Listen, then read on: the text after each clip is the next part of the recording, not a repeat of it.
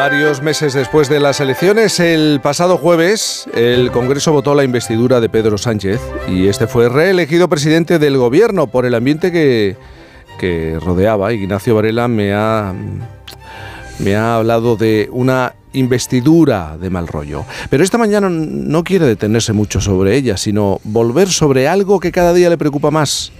El contagio, ya ha hablado él, ¿eh? el contagio de la crispación política a nuestra vida cotidiana. Él quiere insistir en que nos protejamos de ese contagio. Incluso tiene alguna anécdota reciente que según, según me ha reconocido le impresionó bastante. Así que Ignacio, háblame, cuéntame esa anécdota y, y también háblanos de la convivencia, un problema muy español, el de la convivencia. Claro, esto va a enlazar muy bien con la última pregunta que le hacías al doctor Lerma. Comportamientos irracionales, ¿no? ¿Por qué actuamos? Irracionales. Por cierto, mi cerebro debe tener algo porque a mí se me cae un, se me cae un alfiler, no me entero, con toda seguridad. Porque estás en otras cosas. Quiero empezar efectivamente con una anécdota de esta misma semana. Mira, el miércoles por la noche íbamos Pablo Pombo y yo dando uno de nuestros paseos peripatéticos y comentábamos algo sobre las próximas elecciones europeas, creo. Bueno, pues eh, en un momento dado pasó a nuestro lado una chica que no podía tener más de 20 años, perdón, se giró hacia nosotros y dijo lo que hay que hacer es sacar los tanques a la calle. Mira, sacar los tanques a la calle fue una expresión de uso común en los años de la transición y con el 23F y todo esto, pero hace mucho tiempo que yo no la había vuelto a oír. Por eso me impresionó oírsela a alguien tan joven. Pensé, es imposible que esto se le haya ocurrido a ella. Alguien se lo ha tenido que enseñar.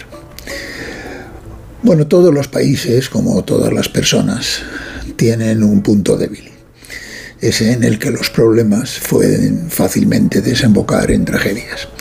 Y el gran problema de España y de los españoles, el que más calamidades nos ha traído, desde que España existe como nación, ha sido siempre la convivencia entre nosotros. De la inflación se sale, de una quiebra de la convivencia es mucho más difícil salir. Somos demasiado aficionados a los conflictos hispano-españoles Salvador de Madariaga explicó que padecimos una guerra civil de 150 años. Y la Constitución de 1978 es el acta de paz de esa guerra civil de siglo y medio. Ella y la Unión Europea son la única garantía de que los últimos 45 años de convivencia en libertad que hemos tenido no sean un paréntesis en nuestra historia.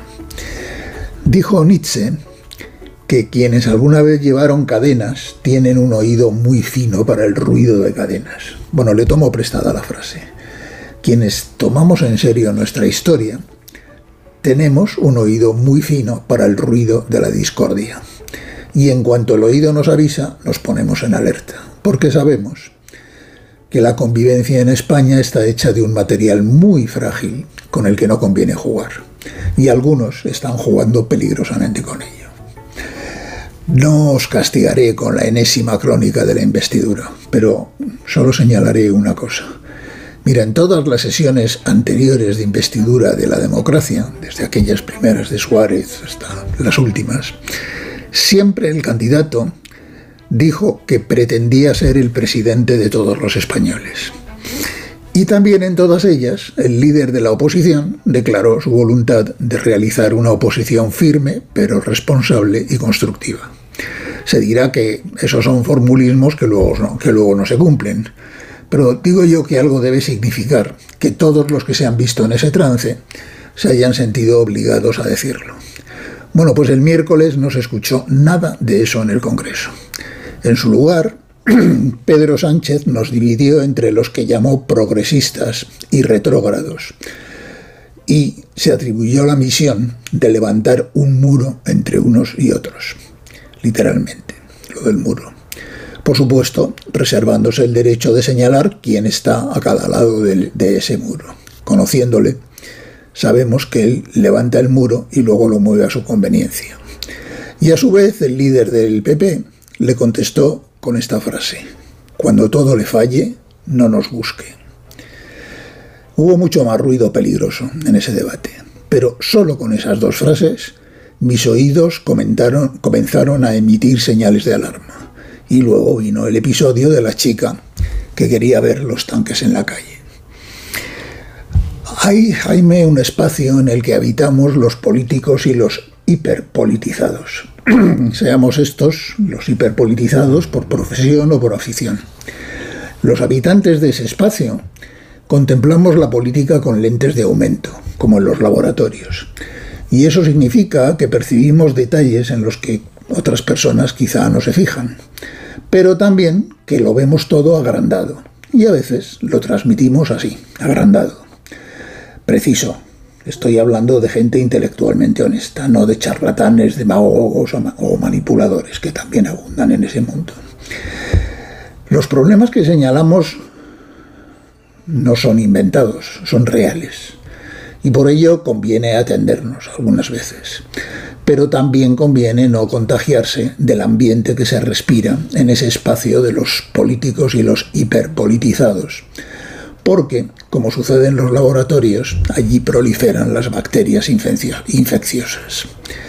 Es cierto, es totalmente cierto, que España está en un proceso de deterioro institucional y que muchas decisiones recientes hacen daño al Estado de Derecho. Son cuestiones importantes que no hay que ignorar, porque afectan a los fundamentos de la democracia, que son como esa parte de los edificios que no está a la vista, pero que si se descuida o se maltrata, un día hace que el edificio se venga abajo.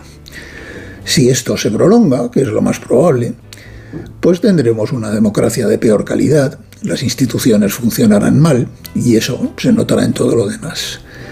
Pero no es cierto en absoluto que estemos en la puerta de una dictadura o en peligro inminente de perder nuestras libertades básicas. Está bien avisar de que fumar produce cáncer y tomar precauciones, pero no actuar como si aquí hubiera ya 40 millones de cancerosos. Aterrizo ya y por una vez haré algo que habitualmente detesto hacer, que es predicar.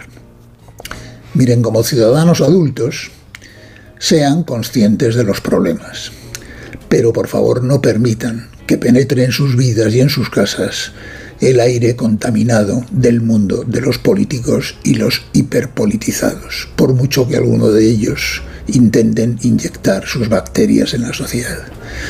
preserven la higiene de su entorno y si quieren hacer algo efectivo, pues calibren bien su voto cuando llegue el momento. Con los años he aprendido que el único patrimonio de quienes no somos millonarios son nuestras relaciones personales. Les aseguro que ponerlas en peligro por cosas como el sanchismo, la amnistía o porque alguien trafica con los votos de una investidura es una muy mala idea de la que uno siempre termina arrepintiéndose. Y concreto más mi consejo. Afirmo que no existe en España un dirigente político, un partido o un gobierno que se merezca que por él perdamos un amigo, nos distanciemos de un familiar o rompamos un grupo. Quizás haya habido en el pasado o haya en el futuro alguna causa política que merezca ese sacrificio, pero no es el caso en la España actual. Ninguno de ellos vale más que nuestros afectos.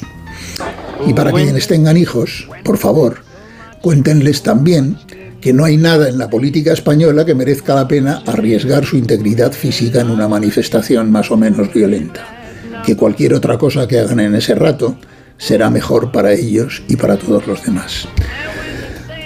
Jaime, nos gustará más o menos este u otro gobierno.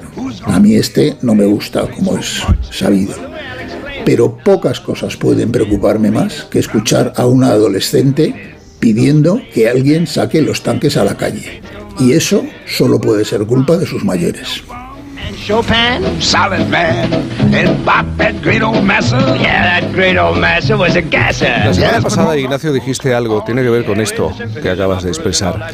Eh, sí, es que yo cuando una cosa me se te deslizó un comentario sobre la conversación que has mantenido con algunos amigos y cómo algunas amistades están peligrando, eh, sobre todo en estas últimas semanas.